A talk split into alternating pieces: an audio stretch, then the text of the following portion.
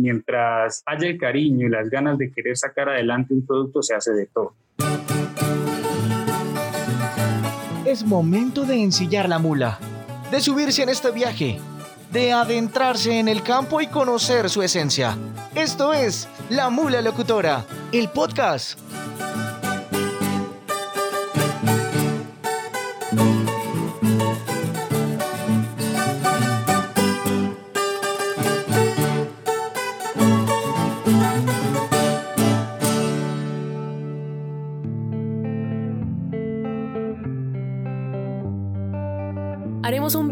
A los trapiches para conocer los diferentes sabores de la panela, lugares llenos de aromas e historias del campo. Aprovecha este espacio, no importa dónde estés ni qué estás haciendo, ve a hacerte una limonada, un agua de panela o búscate un batidillo y sé parte de este viaje que emprenderemos por la laguna de Ortices. Aquí escucharemos las voces que hacen posible la siembra de caña y la producción de la panela en San Andrés, Santander. Lo que sienten, lo que piensan, su historia, y con ellos emprenderemos un viaje de cuatro episodios por las montañas, donde tú serás nuestro principal invitado. Ellos serán los protagonistas de este podcast. Nos relatarán sus tradiciones familiares alrededor de la panela, cómo los ha afectado la violencia de la región en sus procesos de producción, cómo ha sido la presencia del Estado y cómo han cambiado las formas del consumo de la panela con los años. Somos Valeria Quiroga y Andrés Villa. Súbale el volumen. Y póngase cómodo. Porque estamos aquí para guiarlos en este recorrido. Esto es La Mula Locutora, el podcast. Somos la panela que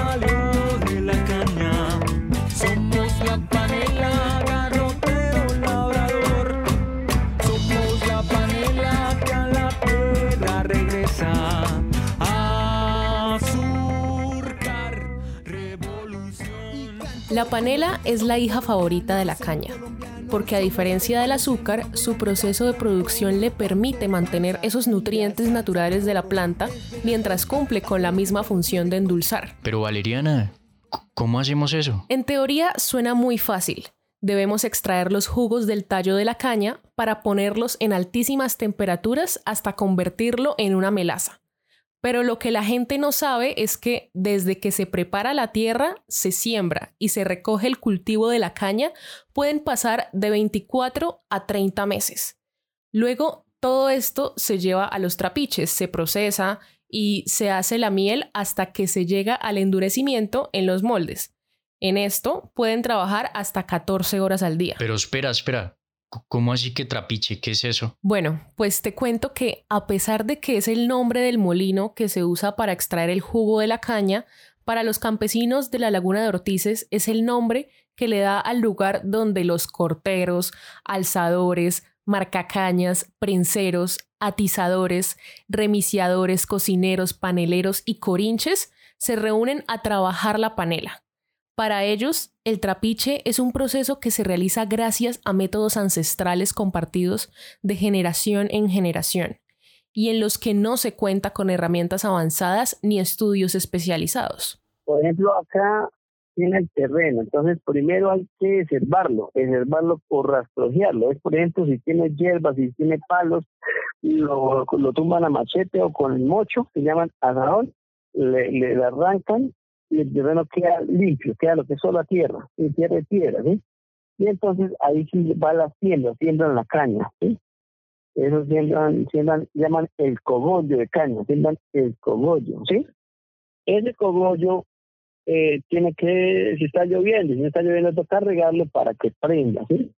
Ese cogollo, como es la primera vez que lo siembran, para morderlo toca esperar dos años o más de dos años, por 24 a los 30 meses, ¿sí? Después de 24 meses se puede morir porque es la primera vez que lo van a cortar. Luego llegan lo que llaman los corteros. Corteros son los manes que cogen la macheta y van y le dan machete a eso, ¿sí me entiende? Y ahí de esa caña que la cortan sale la palma. La palma es la parte de arriba que lleva la caña que le lleva, que parecía al pasto de corte, es la palma, ¿sí? De ahí alimentan las mismas mulas que la cargan, ¿sí? Esa palma la llevan y y, la, y los, los mismos que tienen dueños de mulas las llevan para la casa y es la comida que le dan a los animales. La caña es bonita porque ahí mismo hay comida hasta para los mismos animales que la cargan. Ahí llegan los alzadores. Los alzadores son los que llevan las mulas. Un man, una sola persona lleva dos bestias, dos mulas. Ellos recogen la caña, lo echan a las mulas y la llevan de ahí del corte, del sitio donde están cortando, hacia el trapiche. Y llaman alzadores. ¿Sí? La llevan el trapiche. Hacen varios viajes al día, dependiendo del, del recorrido que tengan que hacer. Luego, en el trapiche están unos muchachos que llaman los marcacañas. Ellos, porque las mulas llegan al trapiche y los, los de las mulas botan la caña al piso, sueltan los lados y botan la caña al piso en un salón que hay. Y los alzadores son muchachos o señores que les pagan para que cojan la caña y la encarren, que quede bien encarradita, bien organizada, para que luego los que le van a meter la caña al trapiche para que la muela la puedan coger de una parte cercana y no tengan que empezar a recogerla del piso porque el proceso es más largo más demorado. Entonces, ellos, los que le meten la caña al trapiche se llaman parenceros. Hay uno que la coge donde marcaron la caña, la lleva cerca donde está el motor, el otro muchacho la coge, la mete en la- el motor en unas masas que van, la apretan, sí, la masa esa, la, la caña pasa por ahí por esa masa, que es la del motor, y ahí para un lado sale eh, la caña, pero ya sin líquido, se llama bagazo. Y por otro tubo va el líquido que se llama el guarapo, que es el jugo que sale de la caña. Y uno de los muchachos en una canastilla recoge, eh, recoge el bagazo que es que sale lo que no sirve y lo echa a las espaldas, lo lleva igual la bota en una parte, en unos salones que llaman bagacera, que son unos salones grandes donde echan el bagazo para que se seque. Entonces, para que ese ese guarapo se vuelva miel, hay un man que, que le mete candela por debajo de los fondos y a eso le mete el bagazo. El bagazo que sale lo dejan cierto tiempo para que se seque. Digamos, el de esta semana sirve para la otra. Él le mete, la mete candela y le mete bagazo y entonces va prendiendo candela por debajo y va cocinando la miel. Entonces después el trabajo de meterle eh, eh, bagazo, allá se llama atizador. Y luego ahí donde, donde llega el guarapo, hay dos que se llaman relimpiadores, que tienen un remillón ¿sí? de palo y están sacándole por encima algo negro que se llama carrumba. Y esa carrumba a veces le echan a los cerdos para alimentarlos, lo que llamamos marranos o cerdos. Y para que la, el dulce salga más limpio, más puro, así que no salga como con nube. Luego, a lo que ya esa vaina, el melado sale y, y ya queda como, como, como miel, entonces hay un muchacho que llaman el panelero. Él con otro remillón saca eso a una, como a una, anteriormente sacaban a una canoa de palo, ahora es como de aluminio, ¿sí?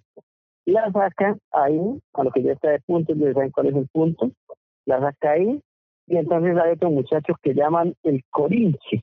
Ese muchacho coge una, un, como un remo de palo grande y la bate hasta que ella va cogiendo un, un mejor color y como, como que se va otra textura para que cuando se saque ese proceso de, de, del corinche batirla es para que coja mejor color y coja otra con textura y cuando la echen encima de, la- de una mesa que esa llaman la gavera, la mesa la llaman la gavera que es donde llevan los, los- las figuras de los moldes para que la panela salga cuadrada o redonda como la quieren y el tamaño que quiera, el hilo, kilo.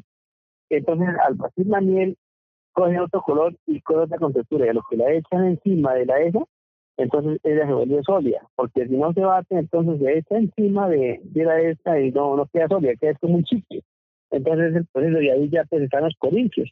Ella la echan en la mesa de lo que ya está sólido, le sueltan, digamos, lo que es el, molde, y ya pues obviamente queda panela y empiezan a pararlas y ahí se van pasando a otra mesa.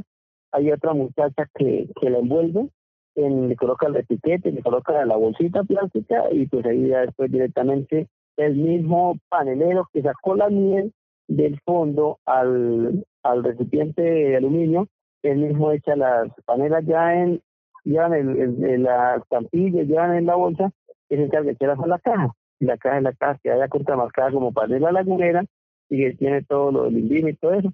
Se lleva hacia una pieza que llaman la pieza de la panela y ahí pues ya llega el, el, el comprador a, a la de la panela. Ese es todo el proceso, todo, exactamente desde el sitio el fin. Bueno, acabamos de escuchar al Aquaman de la Laguna Ortices, un gran personaje. Un saludo para él. Valeriana, pero cuéntame, si yo quiero llegar a la Laguna Ortices, ¿Cómo hago? Bueno, Andrés, desde Bucaramanga puedes ir al terminal de transportes y tomar un bus intermunicipal. Este viaje puede durar alrededor de unas tres horas hasta San Andrés, un pueblo de 16 calles, 6 carreras, casas coloridas de pocas ventanas, techos de caña y teja, en su mayoría, de tapia pisada que no superan las dos plantas. Algunas de ellas en su entrada tienen un contraportón y pisos de baldosas de colores. Este pueblo, levantado en la pendiente de la cordillera, abrazado en medio de la espesura de la naturaleza, con un clima entre los 25 y los 14 grados y calles pavimentadas, está ubicado en la provincia de García Rovira. Pero aún no has llegado al lugar donde la caña se vuelve magia. Debes tomar otro transporte y recorrer 25 kilómetros más para llegar a la laguna de Ortices, el lugar donde se endulza con la panela. Y a todas estas, ¿por qué se llama la laguna de Ortices? Pues dicen que así la nombraron por Doña Juana. Uy, pero ¿quién era ella o qué? Pues yo no sé mucho, pero sé quién te puede hablar de eso. Pero como todo lo bueno viene al final, pues te va a tocar esperar. Ah, Revolución. En Alemania le llamamos Vollrohrzucker. Aquí en Argentina, en mi región, no conocemos eh, la panela.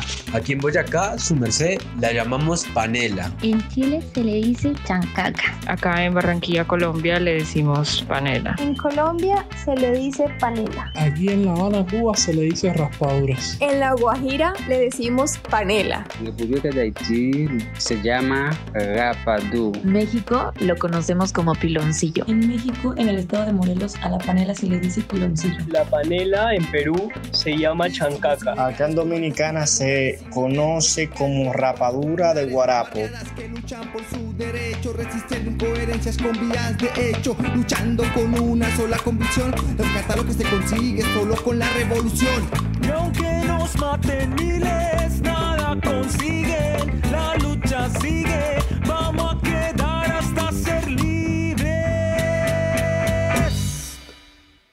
Antes de comenzar con el tema central de este podcast, ya sabiendo todo lo que les acabamos de contar, queremos decirles que durante los siguientes episodios estaremos hablando de diferentes temas. Hablaremos de la violencia, que durante toda la historia ha estado presente en San Andrés y la Laguna de Ortices. Escucharemos historias sobre cómo el Estado hace o no presencia en estas zonas, las necesidades y las preocupaciones de sus habitantes. Y finalizaremos hablando de consumo, que al ser la última etapa en la cadena de producción de este alimento, luego de la distribución y de todo lo que conlleva, es algo muy importante, pues en este podría estar el futuro de la región. La vida de los sanandreseños transcurre en medio de la caña y los trapiches. Ellos buscan cada día la manera de sobrevivir, mientras mantienen con vida ese legado que les dejaron sus antepasados.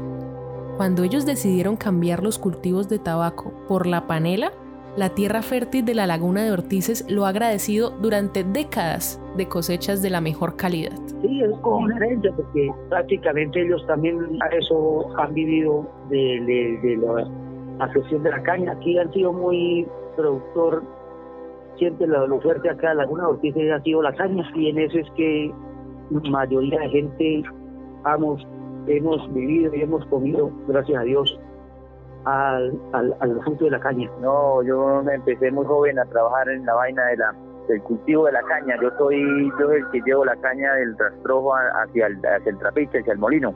Y entonces mi papá, ese es el trabajo de mi papá, y entonces, como, entonces yo, lo, yo también lo aprendí, ese arte, y eso desde los 14 años estoy en eso, en ese trabajo. Cuando yo estaba joven trabajé con la panela, cortando, amarrando caña, en el trapiche, los, todos los servicios que hay en el trapiche y cuando eso tocaba cargarlos en mula como a seis horas de aquí y afortunadamente hay carretera para, para llevarla ahorita en, en, en, carro. Pero de todas maneras aquí la laguna sigue, la laguna sigue la producción muy buenísima de panela en la calidad de panela porque es natural y un color natural y sin químicos, sin aditivos. Ángel, Abraham y Samuel son habitantes de la laguna de Ortices nacieron y crecieron alrededor de los procesos de producción de la panela y junto a más de 300 familias de la zona les fue entregado este dulce legado, como a Alex y a Freddy, quienes heredaron esta tradición de sus familiares. Es un reto realmente eh, asumir como un legado que puso mi papá y llevarlo a otro, a otro escalón es, es un reto bastante importante. Más acá en Colombia y más acá en Santander, donde la forma de ser de la gente, la cultura, eh, todo esto está muy arraigado y a veces los cambios suelen verse no tan bien. Entonces recibir esto es, es, es bastante grande el reto, pero, pero también los retos son, son, son interesantes así. Entonces, eh, para mí personalmente eh, es la oportunidad sobre un reto para poder establecernos nosotros como, como, las empresas, una de las empresas líderes acá en Santander y de Colombia en, en la producción tecnificada de lo que es la panel. Pues la verdad, eh, más directamente, sí, el trabajo directamente con la panela es de mi papá, sí, o sea, mi papá es el que toda la vida ha cultivado la caña, desde que yo tengo uso de razón eh, de hace 30 años, él, él ha cultivado lo que es el cultivo de la caña. Anteriormente, también, digamos, la, la mamá de mi papá, mi abuela, no de mí, se llamaba, ella también cultivaba la caña, entonces, digamos, mi papá tiene una tierra, o sea, y él cultiva la caña, él, o sea, ya trabaja los empleados, ya los corteros, que son los que cortan la caña, los asadores que nos cuidan la mula trapiche, y ahí pues el personal del trapiche, o sea, eso es un proceso que le genera trabajo a, mucha gente, digamos, un, una molienda que, que dure una semana le dan empleo más o menos, póngale usted a 40, 50 personas, entonces es algo muy bueno, o sea, a eso nos dedicamos acá en la laguna y pues mi papá y personalmente yo pues vivimos de eso casi desde el 90% acá todo es caña. Y es que el trabajo en el campo no es nada fácil, nos cuentan, y no dudamos de que así sea, pero aún así ellos disfrutan la vida lejos de la ciudad, teniendo muy claro que son los responsables de producir el alimento que llega a esas mesas donde el ruido de los carros es constante y las carreteras están completamente pavimentadas. No, mi rutina es aquí, me levanto a las 4 de la mañana, voy y saco mis dos animalitos, mis dos mulas, trabajo con mulas, ahí del, del corral, las traigo, las, las apelo, las enjalmas, le pongo los, los aperos con los para echarle la caña y me voy para el corte, entonces cuando ya estoy aclarando llego ya al, al, corte, donde está la corta de la caña, entonces ahí hacemos el primer viaje, después nos desayunamos y depende pues, depende de la distancia del corte al trapiche, pues uno así hace los viajes, pues si ir más lejos, pues haciendo más poquito, si ir más cerquita, pues haciendo más bastante. Por ahí a las nueve nos dan una media ahí, a las once y media entonces ya un almuercito, ya sopita, porque porque es mucho la sopa lo que cultiva. Y a, la, a las dos de la tarde hay una once que llaman café.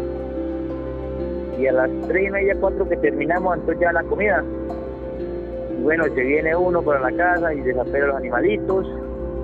Y si le han caído herraduras, pues entonces le, toca a uno cerrarla, porque de todos modos es como las costillas que nosotros nos colocamos. Y picarle la palma, ahí mismo el cultivo nos da el cogollo que es la palma, y entonces la traemos y le picamos ahí. Eso está terminando uno por ahí a las cinco y media, seis.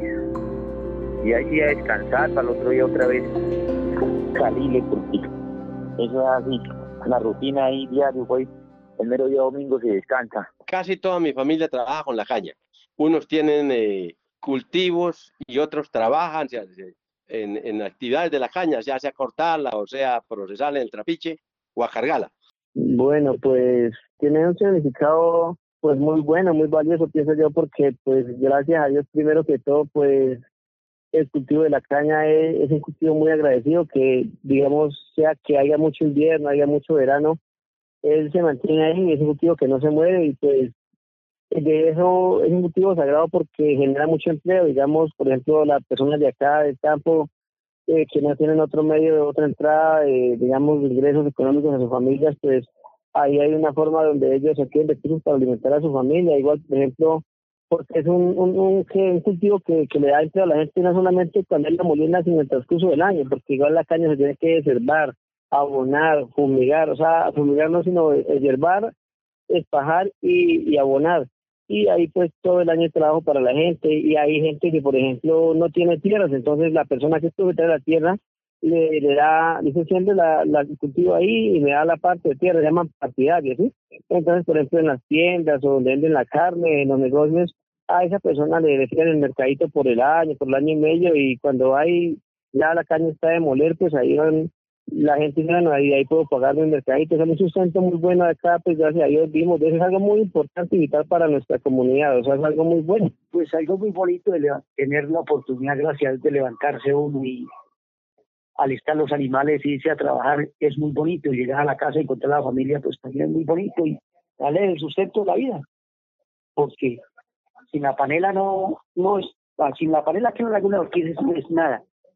Somos más de 300 familias que vivimos de eso y vivimos muy contentos, gracias a Dios, a la, al fruto de la panela, que es la que nos ha dado el sustento para comer y poder vivir y, y criar nuestra familia. No, es que definitivamente son unos guerreros del campo y seguramente sus manos son manifiesto de todo este esfuerzo saben que su industria tiene todo el potencial de exportación. Claro que sí, totalmente. Además te cuento que son los mejores. Y ojo con eso, su aporte a la economía local les ha permitido alimentar a sus familias y a generar empleo.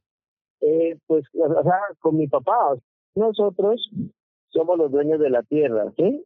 Sembramos la caña, la cultivamos. Eh, los, los obreros uno paga para que la siembren, para el despaje, para el despaje quitarme la paja a la caña para abonarla y ya cuando llega el se cumple los 20 meses, 24 meses, que buscan los obreros que le estoy diciendo para el, día que se va molienda, ¿sí? Para que corten la caña, la lleven al trapiche, la muelan. Entonces nosotros directamente somos como los propietarios de, damos empleo a la gente pues igual, pero que uno haga el oficio de ir a cortar, eh, no porque uno le dé empleo a la gente. Semana tras de semana, una semana muele un señor y otra semana muele otro y y ahí vamos, una tras de la otra. Todos aquí amigos, porque todos, como esto es un, madre algo pequeña, todos somos amigos, todos somos familiares. Precisamente eh, me enfoqué en esto porque usted tiene la independencia de manejar su tiempo y, y, al hacer algo que a usted le gusta, usted no siente que está tan metido, tan metido como en un trabajo donde le están todo el día exigiendo haga, haga, haga para otro. Al usted estar en, en, su negocio familiar, eh, usted tiene toda la disponibilidad de tiempo para organizarlo y empezar a ejecutar las cosas que tiene que hacer. Y como es familiar, como es de uno, como es para uno, al final le resulta quedando tiempo. Y, y, lo curioso es eso, que ese tiempo que le queda no lo queda uno para el ocio, sino que como le gusta hacer su trabajo, sigue haciéndolo y al final no se siente ni cansado, produce más que si estuviera haciendo un trabajo a otra persona y, y crecemos todos, crecemos todos acá en la familia, hay trabajo para todos y se está tranquilo, se está eh, con una estabilidad económica, se está seguro de lo que se está haciendo y al final de todo es un, crea un trasfondo en, cuanto a la forma en la que, la que crece la compañía. El producto de la panela pues significa todo, todo, porque ahí, de ahí nos sostenemos, de ahí ese es el futuro de nosotros porque ahí vamos y trabajamos nos pagan, y ahí traemos el mercadito para la casa, eh, de ahí sacamos para el estudio de nuestros hijos. Eso, esa es la vida de nosotros, el cultivo de la, de la panela. Pues podemos hacer otros, otros artes, pero eso es, eso es todo, porque si no hay, como le dije anteriormente, eso desde un pollo en adelante se está beneficiando de la panela, porque eso sobra y la relimpia, la carruma, entonces lo, lo, traen para los pollos, para los marranos y la palma para los animales. Entonces, todos nos estamos beneficiando de eso. Entonces, el cultivo de la panela aquí significa todo para nosotros. Como lo acabas de escuchar, todos ellos decidieron continuar el legado que les fue entregado por sus padres y que recibieron de sus abuelas y abuelos. La panela ha sido la base de sus familias, pero no saben a quién entregarlo para mantener esa tradición pues la siguiente generación no siente el mismo interés por todo lo que implica el trabajo en el campo. El futuro de la panela, sinceramente lo veo mal. Mal es mal porque, como les comentaba, eso ya los que estamos trabajando en eso, ya hacemos, ya hacemos. Yo soy uno de los más jóvenes, pero otros ya ya pasan de 60 años, 70 años, y entonces ellos es poco más los que nos duran, y jóvenes no hay que los, que los reemplacen, que los reemplacemos. Entonces yo creo que eso va, va a quedar, va a terminar el producto en un tiempo. Uf, Valeriana, la verdad es bastante preocupante que el futuro de esta tradición, como el cultivo de caña y la producción de panela, esté prácticamente en el limbo. Hablamos con Wilman Efraín Molina, que es el coordinador técnico de la Federación Nacional de Productores de Panela, conocida como Fede Panela.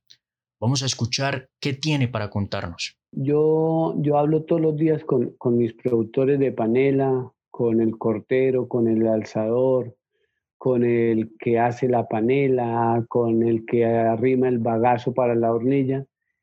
Y, y, a lo que yo iba a decirle, hay productores que dicen, me dicen, ingeniero, yo puedo tener la plata para mejorar mi trapiche, pero desafortunadamente el día que yo falle, ahí se acaba todo, porque no estoy dejando el legado, mis hijos les di las mejores universidades, les di esto, eh, eh, oportunidad de vivir en Bogotá, Bucaramanga, eh, un buen apartamento, una buena casa, pero el día en que yo falle, y este trapichito fue el que nos dio para todo eso.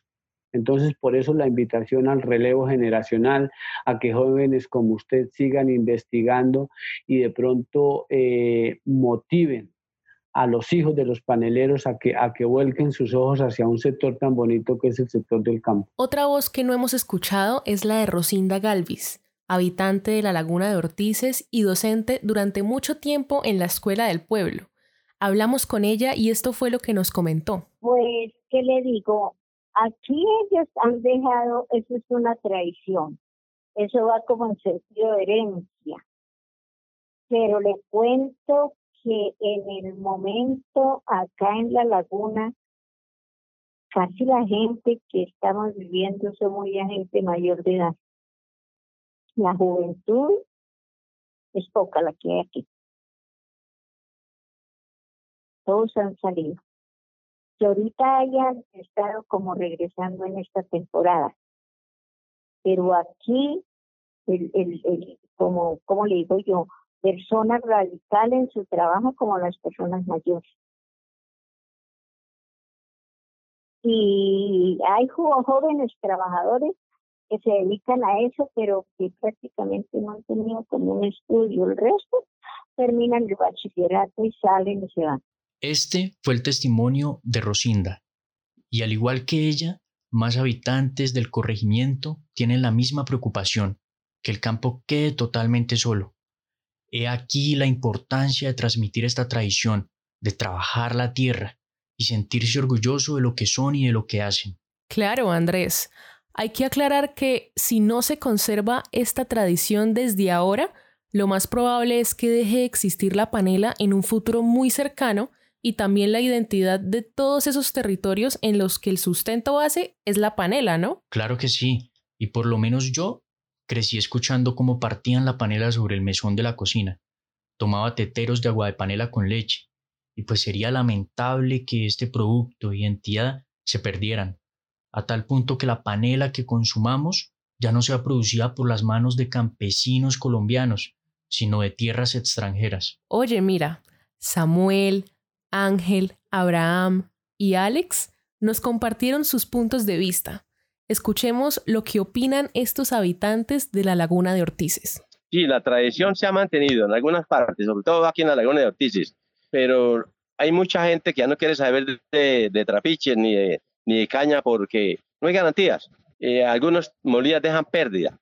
Entonces, mientras no haya incentivos para el campo, estamos muy mal. La juventud aquí no quiere, aquí no hay ni un joven que, que esté trabajando en el campo, eh, perdón, en el campo no, en la, en la caña y el campo muy poco. No, eso sí, eso sí, la verdad que joven que hace unos 10 o 15 años que van saliendo del colegio a estudiar, prefieren irse por allá a ganarse un mínimo a la ciudad, a servirle a otro, menos trabajar por aquí en el campo. El campo está quedando desolado. Y si los gobiernos nacionales o departamentales no, no fuyan eso a incentivar al campesino, no sé ¿qué va a hacer la vida de, de muchos ciudadanos, mucha gente que esté en la ciudad esperando que el campo le llegue la comida? No, ahorita, ahorita el panorama no, ahorita todo el, el joven está yendo para la ciudad. Eso aquí, los que laboramos en esto, yo puedo ser uno de los más jóvenes, pero hay otros dos, pero esos son pasajeros, porque eso están es porque, como están en la ciudad y con la vaina de la pandemia, ahí tanto les tocó niños otra vez por aquí. Pero eso es temporal, eso apenas tantico se calme eso, que van y quedamos ahí con los mismos señores ya, ya de edad, porque hay señores de edad ya en eso. Pero jóvenes que quieran, que quieran empezar así, no, no se ven, porque todo es para la ciudad precisamente por la forma en la que se manejan los, las cosechas. Digamos que acá la gente al mismo termina su colegio, los hijos de las personas que tienen los cultivos, no es que se queden cuidando los cultivos, sino que la gran mayoría eh, migra a la ciudad. Y es principalmente por la gran variación de precios que ha tenido la panela. No, no todos los años son buenos, no todas las veces eh, la cosecha rinde los frutos que se esperan. Y, y, eso se da es por lo que les contaba, lo, lo que no existe una, un, un, punto de partida para todos los productores de panela en el país y se crea esa inestabilidad. Entonces, todos esos factores al final se traducen en que la gente no quiera seguir con el cultivo. Los hijos de estas personas digan, ¿para qué me voy a quedar perdiendo el tiempo acá si voy a seguir viviendo como vivieron mis papás?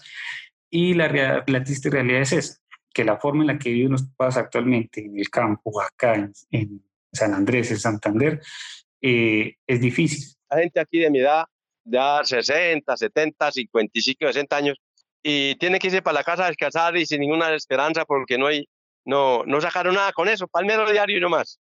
Esperanza de, de, de una pensión no la hay. Seguridad social tampoco. Pero no todas las luces están apagadas. Desde la federación, pero principalmente desde la misma comunidad campesina, han unido sus esfuerzos por mantener la tradición y han buscado reinventarse para llamar la atención de los nuevos mercados y de los jóvenes a quienes entregarán su herencia panelera.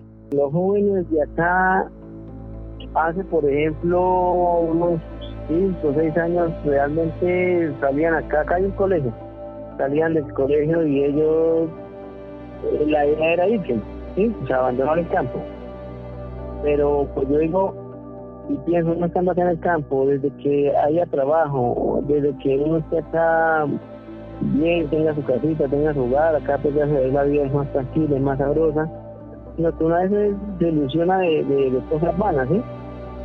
pero la gente ha entrado en conciencia de hace unos tres años para acá y hay muchos jóvenes que ahorita está laborando acá en el campo o sea sí han vuelto ¿sí?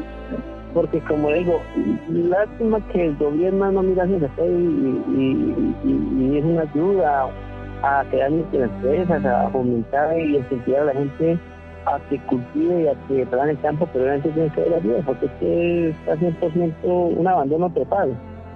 Pero sí hay jóvenes que, que, han empezado a, no que creen en empresas ni que, ni que no ven algo, ¿no? pero sí a trabajar en, acá en lo que es el cultivo de la caña, digamos, hay muchos muchachos que están trabajando, eh, digamos, alzando caña, alzando caña que tener una, dos mulas y echarles caña y llevarlas de donde la cortan, que es el corte el terreno, hasta el trapiche donde la muelen.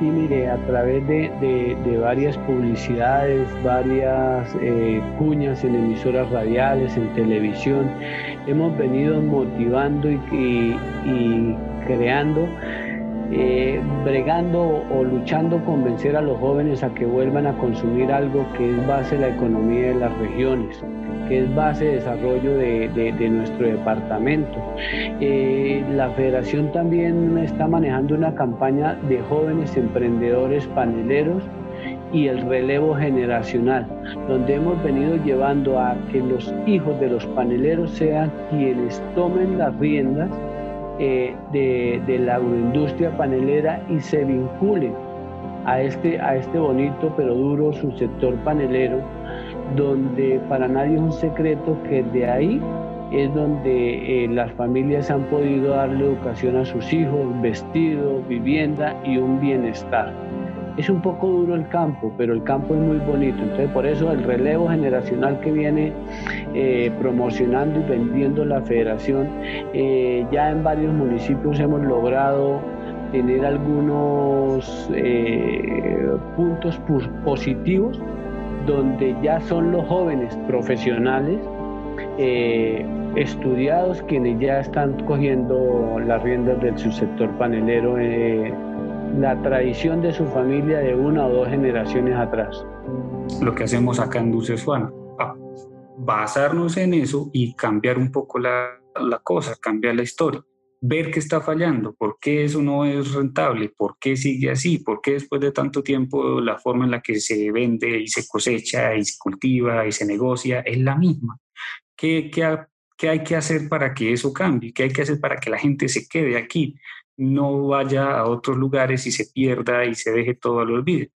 Eso es lo que estamos haciendo nosotros acá en Dulces Juana, dándole otro rumbo a, la forma en la que se comercializa la panela acá en la laguna de Ortices. Y es que es mucha, son 318 hectáreas de cultivos de caña. Eh, hay mucho material, hay mucha materia prima para establecer un negocio fuerte, para partir de algo que puede llegar a ser muy grande. Pero se necesita de eso, de saber cómo poder sacar, cómo poder vender, cómo poder mejorar, cómo tecnificar, cómo darle ese, ese empuje, ese plus, ese valor agregado a que no sea simplemente panel en bloque y ya, sino darle ese, ese rumbo y las condiciones del suelo, las condiciones de los cultivos, las condiciones del agua, la calidad de la panela, todo está dado para hacerse, solo falta es empezar a hacerlo. Eso es lo que estamos haciendo nosotros acá en Dulces Juana y por eso estamos aún, por eso estoy yo, por eso estoy con toda mi familia metidos en el cuento de poder darle un empujón más para que estas tradiciones no mueran, para que este cultivo no muera, para no dejar morir una oportunidad grande, buena que hay de, de mercado, de negocio, y simplemente dejarlo todo al olvido y como eh, los cultivos no son míos, entonces a mí no me importa sino que no, al contrario, aprovechemos que las cosas están dadas, aprovechemos que todo está para hacerse y hagamos. Mira que el interés de los jóvenes por trasladarse a la ciudad y descartar por completo las actividades rurales hace parte de la realidad actual. Ahora escucharemos a Pepe Pardo. Él es el asesor de comunicaciones de Fede Panela.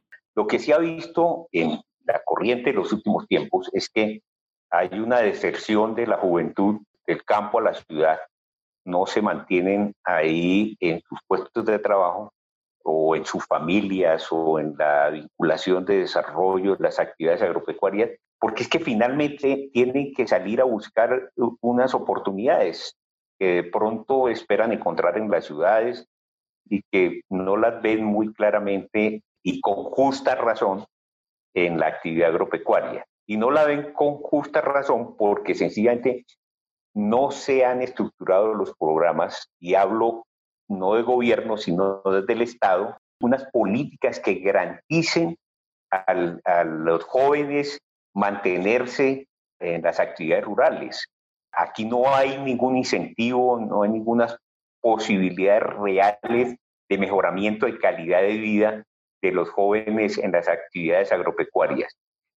con respecto a la panela, la panela es un una actividad tradicional, es decir, ha pasado de generación en generación y, digamos, necesita en su conjunto el sector panelero una transformación, una modificación, digamos, que le ofrezca nuevos procesos de tecnificación, nuevos procesos de ingreso, digamos, seguro para las familias paneleras y entre ellos a los jóvenes, y desde luego un relevo generacional para que esos nuevos procesos técnicos, esos nuevos procesos de comercialización, de desarrollo de nuevos productos, estén en manos de estos jóvenes que tienen eh, vinculaciones y algunas capacitaciones y capacidades desarrolladas.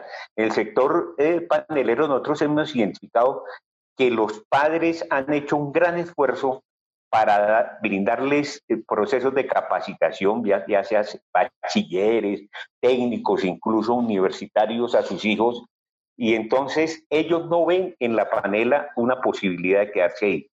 Lo que está haciendo la federación es buscando que esos jóvenes lideren procesos de transformación del sector panelero y que podamos con las autoridades nacionales, regionales y locales brindarles opciones reales para que se queden ahí.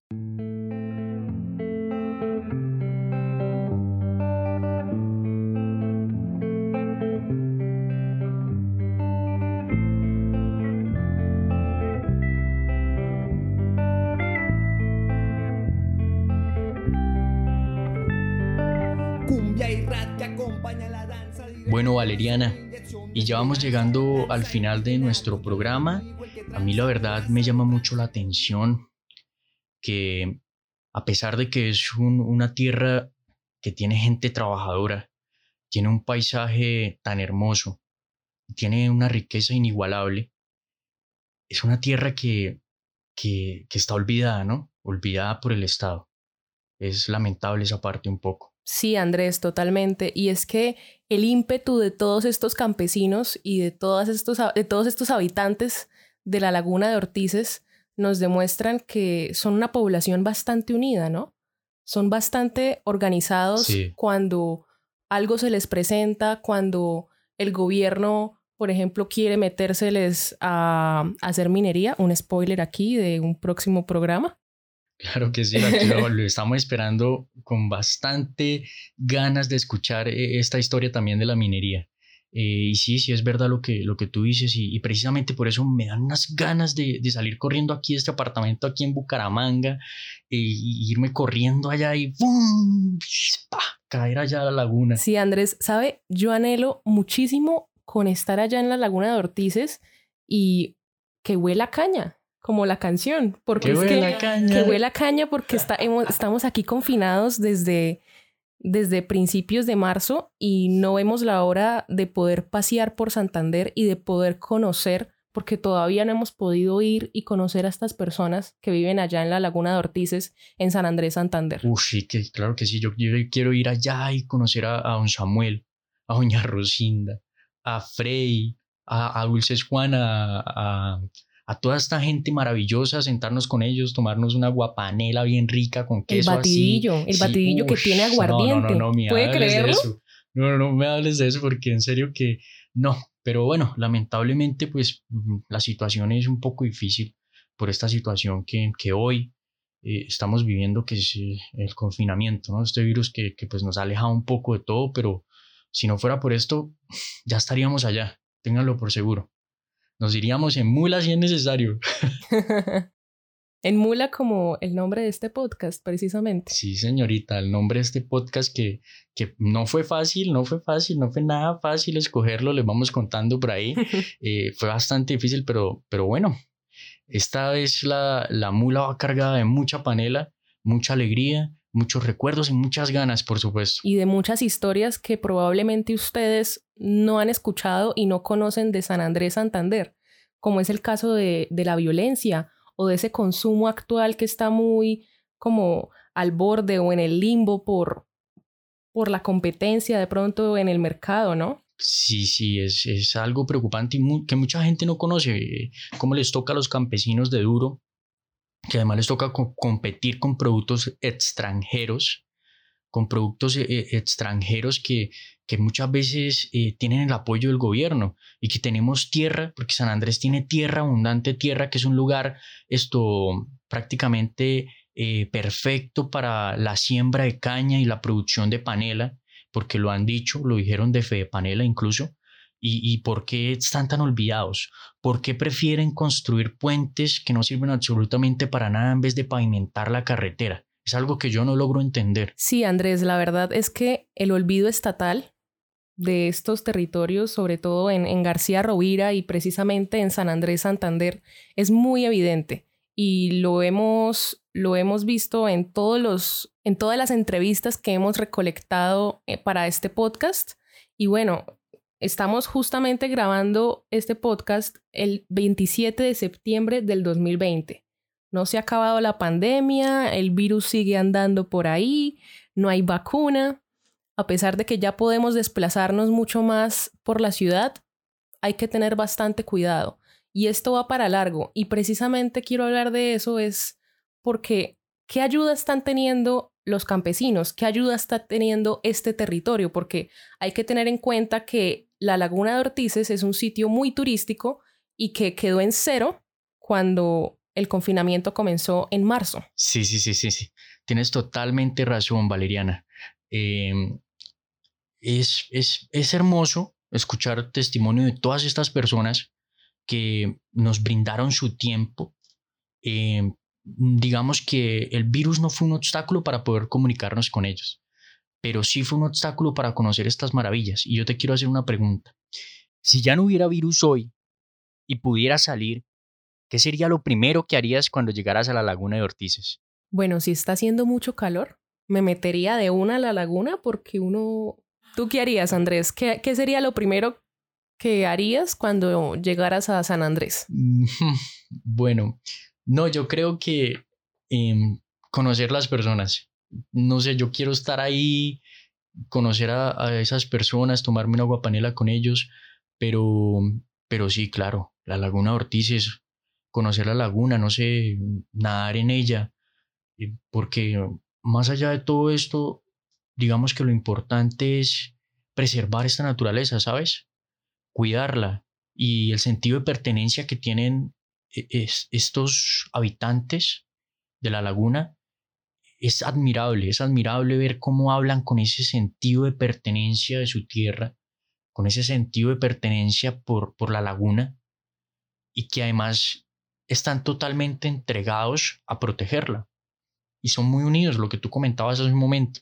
Entonces es de admirar y ojalá que nuestros gobernantes, en vez de andar preocupados de construir parques inmensos, que tarde o temprano estas regalías, quién sabe para quién quedan, más bien se preocupen por apoyar este turismo, este ecoturismo de las regiones eh, de aquí de Santander, que son hermosas. Lanza directo al corazón, inyección de esperanza. Lanza indígena contra el enemigo, el que tranza mi raza no tranza conmigo. Gringo, go, go, fuera, fuera, empresario ladrón, fuera, fuera. Vamos a bailar al son que este pueblo quiera desde nuestra población hasta Venezuela y lo vacila el que quiera, no hay frontera, lo baila el tierra y lo baila cumbiambera, piquetera, con calera, zapatista,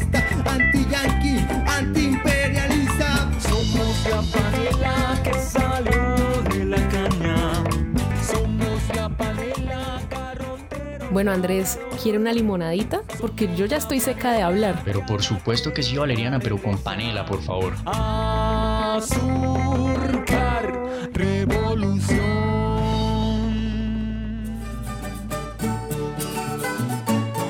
Yo soy Abraham Gómez Torres y para mí la panela lo es todo.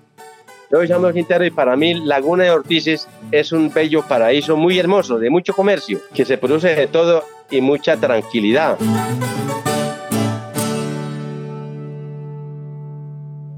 A partir de este momento, escucharás la leyenda de Doña Juana. La Laguna de Ortiz se llama así por mm, la persona fundadora, por así decirla, decirlo, de, de la laguna, que fue una señora que venía de Bucaramanga, Piedecuesta, que llegó acá y que se suponía que tenía cierto poder mágico y ella fue la persona que fundó la laguna.